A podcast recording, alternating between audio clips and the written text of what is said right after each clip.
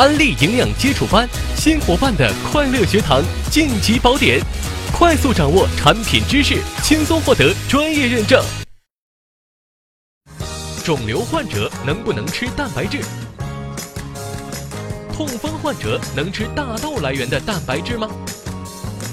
肝肾功能不良的人怎么补充蛋白质？营养基础班蛋白质的十个问题，下集为您解开困惑。我得了肿瘤的人，能不能吃蛋白质？这种问题你乍一听上去呢，你会觉得有点奇怪。说肿瘤的人不是应该补充多加强一些蛋白质的补充吗？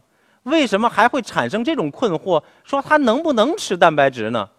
你一去深究他的道理啊，你就发现，原来他的想法是这样的，这个逻辑是这样的，是说。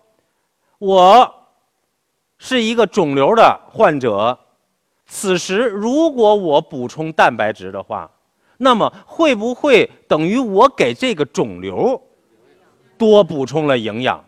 那这样的话，那不就促进了肿瘤的生长吗？所以他就担心我能不能在患肿瘤的时候吃蛋白质呢？有这样的问题。我在这儿呢，跟大家举个例子来说明。我说我是一个普通人，我每天需要吃一碗饭。现在我身上长了一个肿瘤，肿瘤每天需要消耗半碗饭。我想问大家，我现在一天要吃几碗饭？一碗半。为什么？因为一碗给自己，半碗给瘤子，没错吧？但是我不要加强蛋白质的补充，我还坚持我一天吃一碗饭。我想问大家，肿瘤吃几碗饭？肿瘤吃几碗饭？半碗。谁吃少了？我吃少了。我剩几碗了？我剩半碗，请大家记住啊！接下来再问一层。现在我不吃一碗饭，我就吃半碗饭。我想问大家，这种情况下，肿瘤吃几碗饭？半碗。那我呢？没了。我再接着再往深问一句：说我现在，你发现我怎么样都不能断了。肿瘤的粮食，于是我现在不吃了，我一天一口都不吃了。我想问大家，肿瘤吃几碗？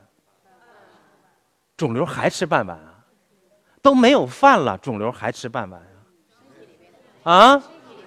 对，我告诉大家，肿瘤还吃半碗饭。你没有半碗饭，就消耗你机体里的脂肪、肌肉，一样要消耗够半碗的能量。所以，人如果长了肿瘤以后，你不加强蛋白质的补充，不外乎就是消耗自身，来去供养肿瘤，就是这么简单的道理。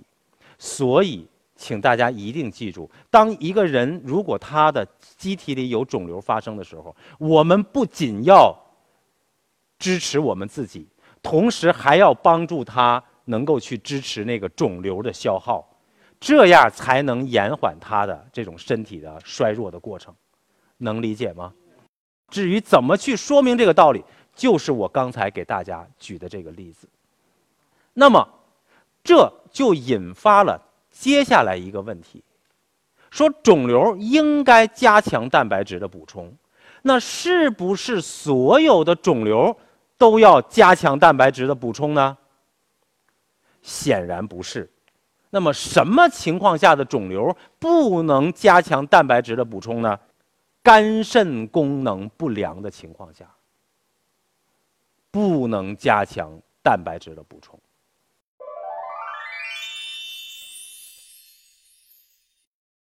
这种肝肾功能不全的情况下，既包括肝肾的肿瘤。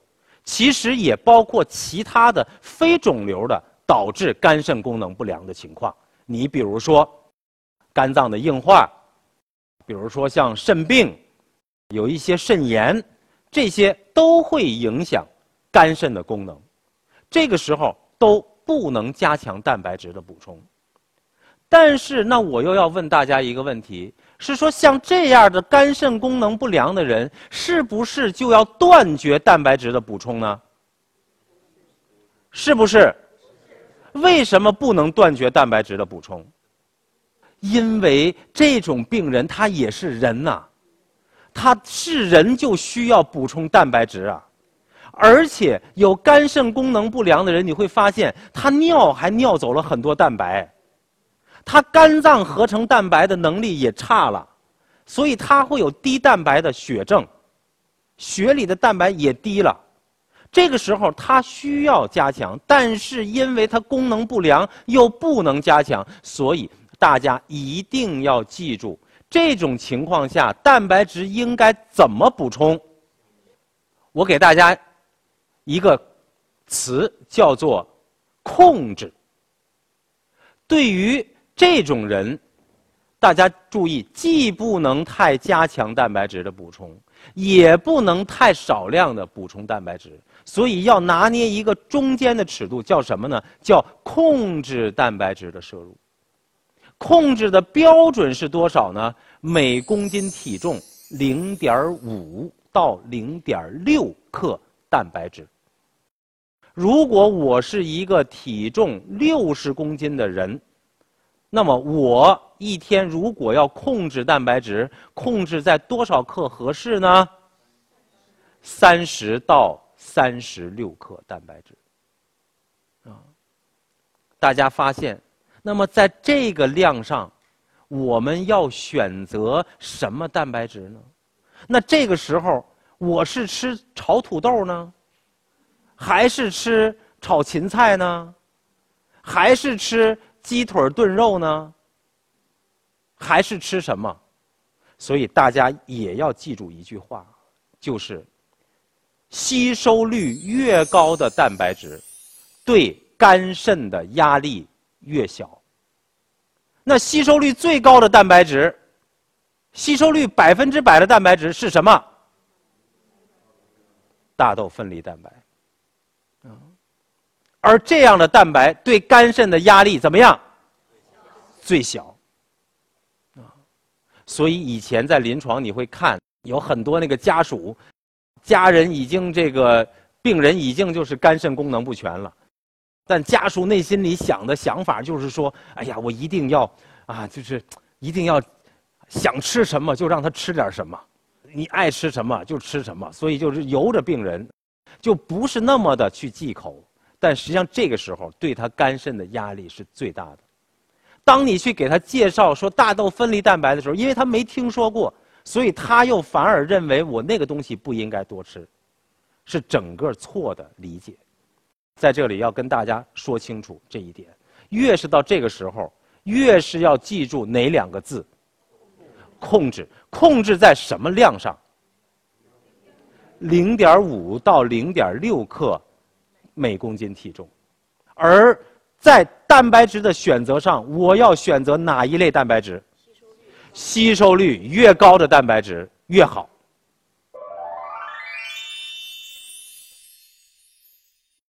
我们先来说，什么叫痛风？今天，随着现代的这个生活逐渐的这个生活水平越来越高，大家发现痛风的发病率也越来越高了。以前听得少，痛风是一个男性发病率要明显高于女性的疾病。大约会四到六个男性比一个女性，而且以四十岁左右的男性为发病率比较多的这个年龄段。还有一点呢，就是身材魁梧的男性又容更容易发痛风。那么它是一个什么样的机理呢？大家知道，我们吃的任何食物里面都含有一种物质。叫嘌呤，这个嘌呤啊，其实就是我们吃的任何食物里面，它那 DNA 的那个链上的东西，那里面就有好多的嘌呤，而这个嘌呤，如果我们正常人吃进体内以后呢，在我们的体内，它会转化成尿酸，然后就把这个尿酸呢从尿里排出去了。可是这个痛风的人呢，发生了一个问题，他体内嘌呤能不能变成尿酸？我告诉大家，能。它依然在它体内能从嘌呤变成尿酸，可是出问题在下一步，尿酸形成以后排不出去，他有尿酸排泄的障碍。这个原因呢，至今未明，至今没研究清楚，所以痛风其实并不好治。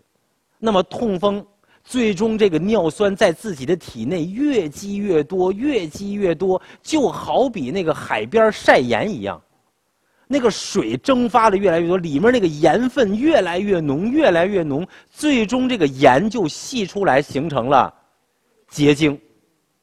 人体内这个尿酸也一样，当在血液里越来越浓、越来越浓、浓到一定程度的时候，就析出来变成了尿酸盐的结晶。最首先停留在哪儿？这个尿酸盐集中到哪儿去？最首先就集中在大脚趾的那个关节很疼痛啊，非常疼痛。病人有时候往往来跟你说：“我可能昨天晚上睡觉脚猛地踢到。”墙了，所以导致这个关节被挫伤了。他是担心这个，实际上那是痛风的发作，非常疼痛。对于痛风的人，我想问大家：他从嘌呤变成尿酸没有障碍，他从尿酸排出去有障碍。现在机制不明，那你说我要想帮助痛风的人，那么我应该在饮食上有什么建议？一定是要减少嘌呤的摄入。嘌呤吃少了以后，那它转化的尿酸不就少了吗？如果尿酸少了，它不就没有那么大的排泄尿酸的压力了吗？没错吧？OK。那么自然界中有没有不含嘌呤的食物呢？没有，任何食物都是生命，是生命就含有嘌呤。所以只能在食物当中选择嘌呤含量低一点的。那么我们先来看，什么食物含嘌呤量很高呢？大致有四类。第一类就是啤酒。啤酒是含嘌呤非常高的食物，由啤酒而引发的痛风发作。占了我们整个痛风发作的几乎到百分之七十以上。第二一类就是海产品，啊，海产品引发的痛风发作几乎占了痛风的发作的百分之二十。啊，大家你可以看出来，基本上就是这个。我们日常有一个习惯，到了海边去以后，去旅游要吃海鲜。喝啤酒，啊，实际上你要知道，这对于诱发痛风发作，那是有构成了极大的压力。对于有痛，这个尿酸代谢障碍的人，这一下就非常容易诱发痛风的发作。然后第三类是什么？是种子类的食物。瓜子是不是种子类的食物？花生是不是种子类的食物？我们之所以在这里提这个，就是因为豆子是种子类食物。所以痛风的人他得到的饮食上的建议，一说不少吃种子类的食物，哎呦，那豆子能不能吃？这就是问题了。我们一会儿跟大家来解释。第四类就是肉汤。大家注意啊，痛风的人是不能喝肉汤。但是能够吃肉渣，煮汤啊，剩下这个肉渣它可以吃。我说肉渣，大家千万不要听成是肉渣。你加儿化音以后，你的理解就就变成就是说说炖了一锅排骨汤，排骨我们也吃了，汤我们也喝了，给痛风的人留下就是锅底下的渣。这个不是。这不是健康，这是这是虐待。我们说的是煮完汤以后，除去汤以后剩下的肉叫肉渣，这个东西痛风的人可以吃。为什么？因为嘌呤是个水溶性的物质，所以肉里的这个嘌呤在煮汤的时候，它就溶到汤里去了。肉里的这个嘌呤含量就就少很多了。那么这个肉里的嘌呤的含量，经过煮汤就少很多了。而汤里的嘌呤含量怎么样？就高了。于是痛风的人不能喝肉汤，但是可以吃那个肉渣。同时，用肉汤熬制的调味品。痛风的人也不要食用，比如说蚝油，比如说一些牛肉的沙司，比如说还有一些就是用鸡汤浓缩而成的那种蘸料，那里面都是汤的浓缩物，痛风的人也不建议吃。啊，那这个时候就有一个问题，就是说我们说了啤酒、海鲜、种子类的食物和肉汤。我们现在关于和大豆相关的，就是在种子类食物这里面，如果是天然的大豆，我们也不建议他吃。但现在我们向他推荐的是天然的大豆吗？不是，是什么？对，是大豆分离蛋白，里面含的嘌呤的量已经很低了。听明白吗？但是在这里，我要提醒大家，因为我们的大豆分离蛋白是我们了解，痛风的人和他的主治的医生不一定了解，所以人家给出的建议就是不要吃豆制品，这个建议是没错的，能理解吗？所以请大家不要跟这种医生的这种建议去去正面的这种冲突。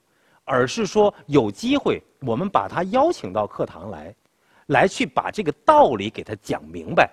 他知道哦，原来大豆分离蛋白有这样一个加工的过程，在这个加工里面，其实大部分的嘌呤都已经没有了，他可能就能够放心的来吃你的大豆分离蛋白了。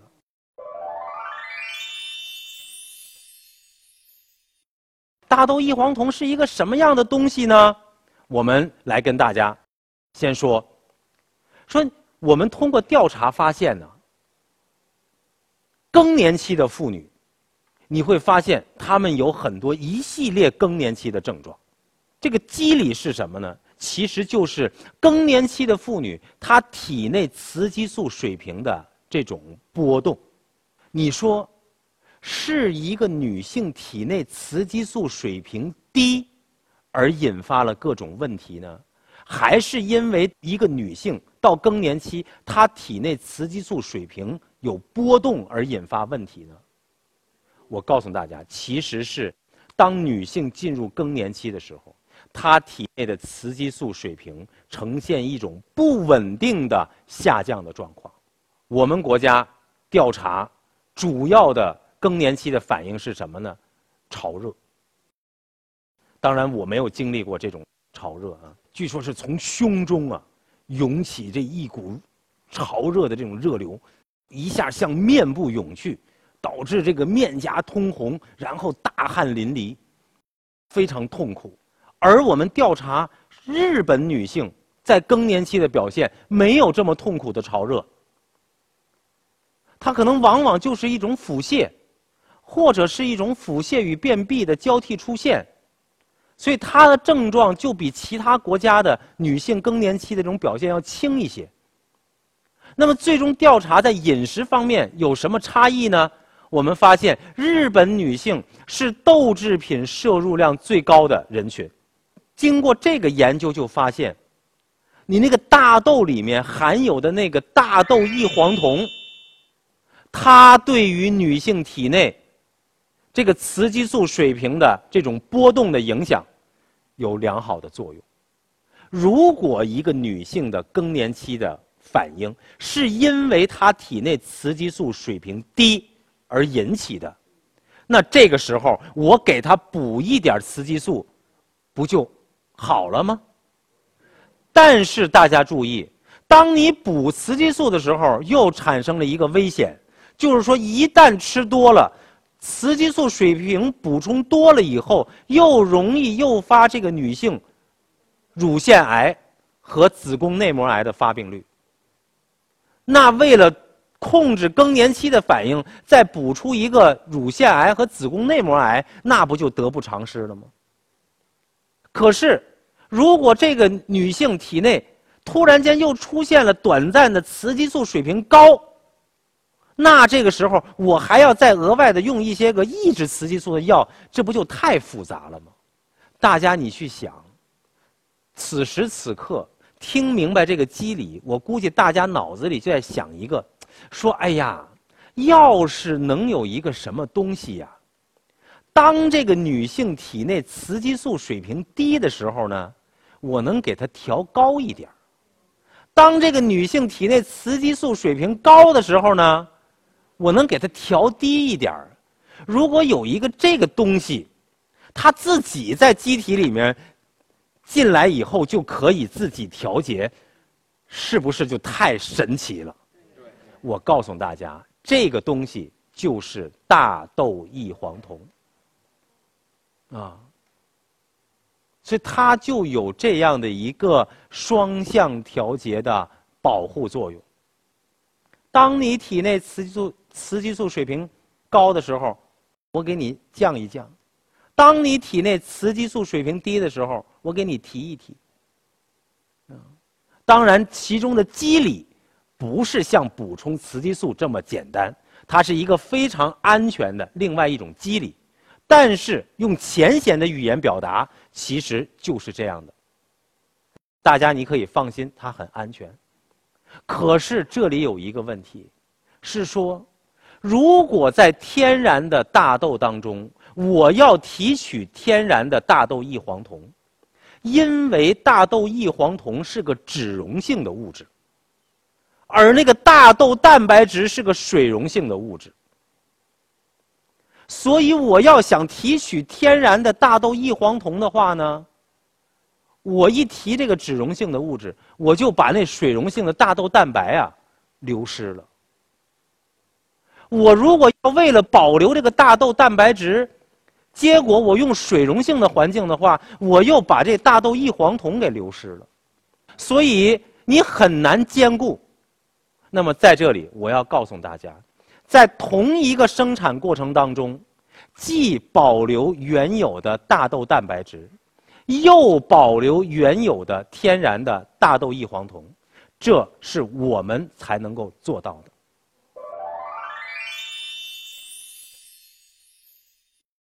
有很多人反映吃蛋白粉不好吃，甚至有人说说你们的蛋白质不好吃，其他的蛋白质还挺好吃的。那么我想问大家，大家要知道食物的口味决定于什么？